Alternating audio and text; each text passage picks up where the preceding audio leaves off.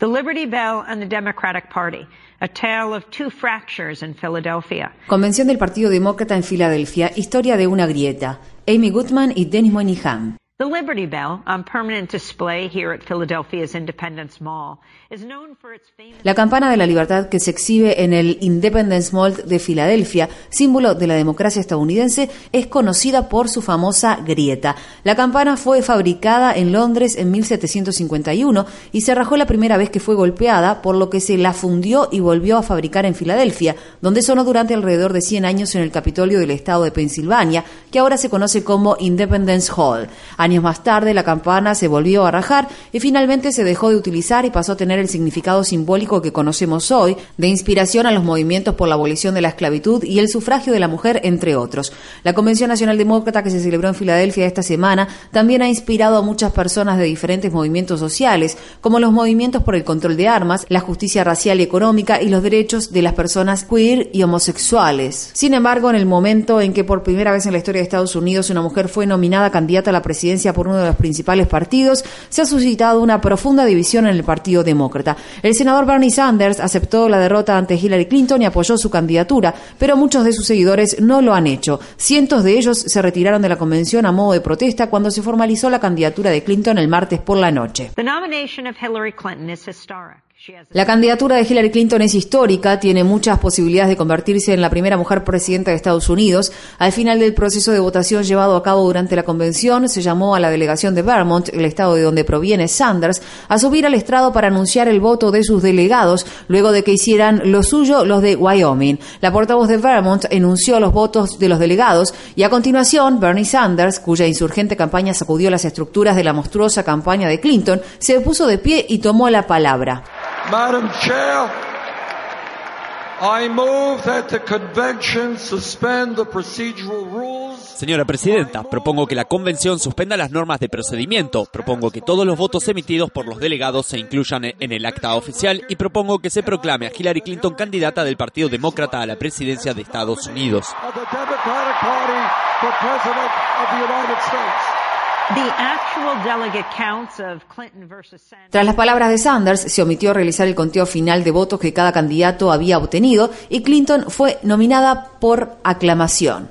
Cheers and applause filled the Wells Fargo Center,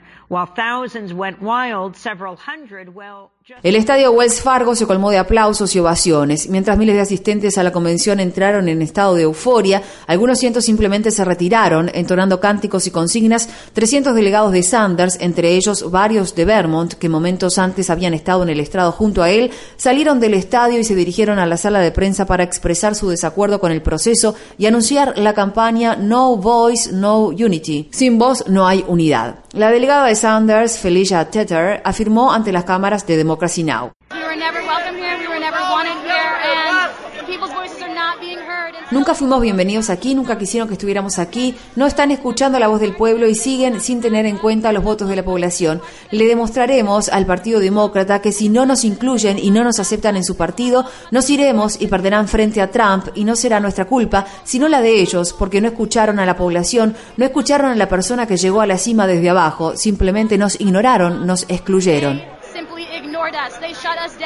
Simply ignored us. They shut us down. Many Sanders delegates cited issues on which they strongly Muchos delegados de Sanders mencionaron cuestiones en las que discrepan profundamente con Hillary Clinton, desde el apoyo inicial a la candidata al Acuerdo Transpacífico de Cooperación Económica, TPP por su sigla en inglés, y el desconocimiento de su posición actual al respecto, hasta su estrecha relación con Wall Street y su constante y sistemático apoyo a las interminables guerras en Medio Oriente, que continúan expandiéndose. The walkout also was fueled by leaked Democratic National Committee emails. El acto de protesta de retirarse de la convención fue también impulsado por la filtración de correos electrónicos del Comité Nacional Demócrata, DNC por sus siglas en inglés, publicados por Wikileaks apenas días antes de la convención. Algunos de los mensajes demostraron que el Comité Nacional Demócrata y su presidenta, la congresista Debbie Wasserman Schultz, hicieron un gran esfuerzo por perjudicar a Sanders y a su campaña. Los correos electrónicos fueron noticia durante todo el fin de semana. El lunes, Wasserman Schultz había anunciado su renuncia a la presidencia del comité. Bernie Sanders Sanders acusó durante meses al Comité Nacional Demócrata de favorecer a Clinton a lo largo de la campaña. Ahora sus seguidores tienen pruebas y muchos llevaban carteles con la leyenda fraude en el momento en que salieron de la convención. The Liberty Bell was decommissioned because of a barely visible hairline fracture.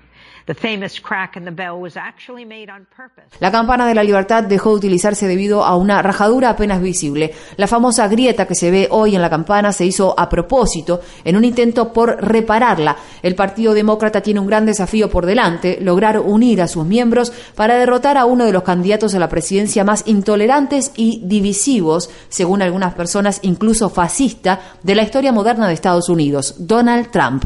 El partido tiene una grieta profunda y visible. La cuestión radica en si puede repararla a tiempo para derrotar a Trump.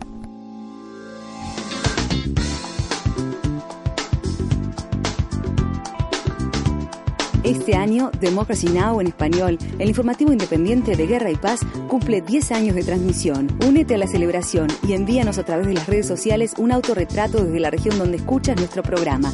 O si eres una estación que transmite nuestra programación, envíanos una foto de tu radio. Promocionaremos las imágenes a través de nuestro programa de televisión y de las redes sociales.